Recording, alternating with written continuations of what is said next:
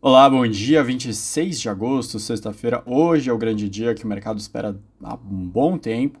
A fala do presidente do Banco Central americano no simpósio de Jackson Hole, que não tem um script tão pré-definido como em outras reuniões, como em reuniões do Banco Central.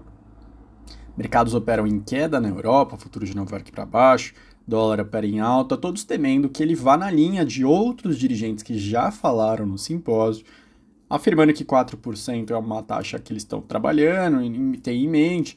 4% é acima do que o mercado precifica hoje, que gira entre 3,5% e 3,75%, e colocando como uma necessidade de apertar ainda mais as condições monetárias diante de um mercado de trabalho aquecido e uma inflação que desacelera de um ritmo bem lento, ainda que não dá tantos sinais claros que está desacelerando. Dito isso, o mercado vai aguardar 11 horas da manhã, horário de Brasília, vai ser esse pronunciamento que vai mexer com os mercados.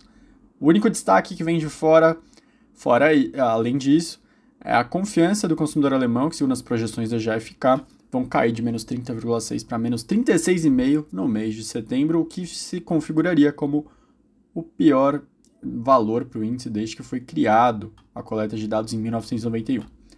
Aqui no Brasil, alguns destaques, mais contas sobre propostas, né? lembrando que hoje começa o horário eleitoral gratuito na TV e no rádio, vai até o dia 29 de setembro. a propaganda vai apresentar primeiro o candidato a senador, deputado estadual e governador, sempre às segundas, quartas e sextas. Terças, quintas e sextas são reservadas para presidente e deputado federal. O Lula vai ter o maior tempo de diário, com 3 minutos e 39 segundos e 287 inserções. Bolsonaro tem 2 minutos e 38 segundos, com 207 inserções.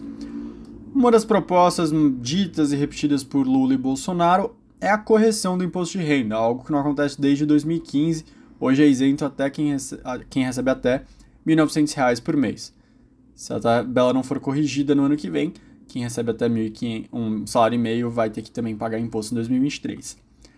As contas da Unafisco mostraram que a proposta do Lula de isentar até quem ganha, quem ganha, perdão, de novo, 5 mil reais por mês resultaria em uma renúncia de 199 bilhões de reais e deixaria 17 milhões livres de pagar IR no ano que vem. Hoje são 7,86 milhões que não pagam atualmente.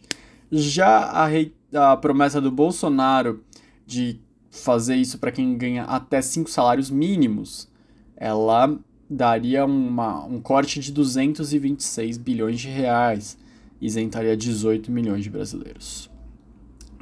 Outro destaque, o salariômetro da FIP mostrou que a proporção de negociações de salários entre trabalhadores e empresas que ficaram acima do INPC estabeleceu-se em 33,2% no mês de julho. Ou seja, o brasileiro segue sem ajuste real no salário, o 29 mês consecutivo sem ajuste real na média nos vencimentos das negociações. O reajuste mediano tá em 11, ficou em 11,9, exatamente a inflação acumulada em 12 meses o piso mediano em julho foi de R$ 1.523. Último destaque, uma pesquisa da Associação Supermercados Rio de Janeiro mostrou qual o desejo dos beneficiários do Auxílio Brasil. O que, que eles querem comprar que eles não compraram nos últimos meses e pretendem voltar agora que o benefício subiu para 600 reais. 80% assinalaram carne bovina como item mais lembrado. Lembrando que as respostas são cumulativas. Leites e derivados tiveram 57% das menções. Carne de frango 45%, produtos de limpeza 44%, pães, bolos e biscoitos 43% e produtos de higiene pessoal 41%. Esse foi o, esses foram os destaques da sexta-feira. Bom dia para todos e até mais.